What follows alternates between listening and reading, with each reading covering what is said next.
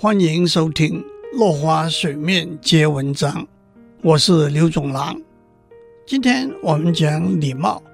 礼貌最简单也最完整的定义是对别人的尊重，对别人的体谅。礼貌包括礼仪，因为礼仪是礼貌形式上的具体呈现。礼貌也包括教养，因为教养是礼貌的内涵。礼貌跟法律、道德一样，也是一种人为的规范。守法、遵循道德的训诲和遵守礼貌，都不是与生俱来的本性。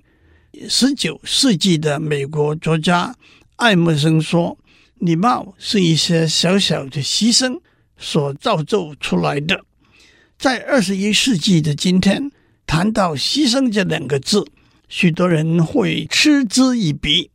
在法律的威权和道德的压力之下，我们已经做了许多牺牲，难道还要做进一步，而且似乎是不必要的牺牲吗？假如我们把法律和道德看成枷锁和囚笼，同样也会把礼貌。看成另外一道枷锁，另外一座囚笼，但是我们何必采取这种观点和态度呢？在法律、道德和礼貌相辅相成的配合之下，除了防风、护河、蓄水、发电、灌溉之外，我们可以在沾衣欲湿的杏花细雨中漫步。在吹面不寒的杨柳微风中徜徉，蝴蝶会随风起舞，鲜花会在雨水滋润之下盛开。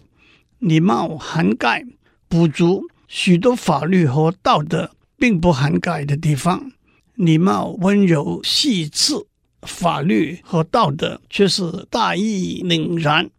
礼貌引人入胜，法律和道德却是。咄咄逼人，法律划分对和错，道德划分善和恶，礼貌划分优雅和粗鄙。法律说必须，道德说应该，礼貌说最好、不妨和适当。为什么礼貌那么重要呢？在二十一世纪的今天，自由、民主、平等、独立。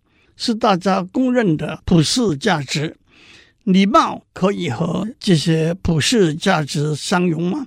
在一个文明的社会里头，礼貌就是为了尊重别人的权利，体谅别人的自由，为了让别人多得一点权利，多享一点自由，而对自己所做的规范和约束。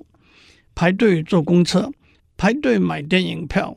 走路不争先恐后，摩托车不乱停放，让座给老弱妇孺，在社交场合里不抢座讲话，讲话不滔滔不绝，耐心聆听别人的意见，都是对别人权利和自由的尊重与体谅。礼貌带来秩序和安定，没有秩序和安定，就不可能有共同的权利和自由。下次我们继续讲礼貌。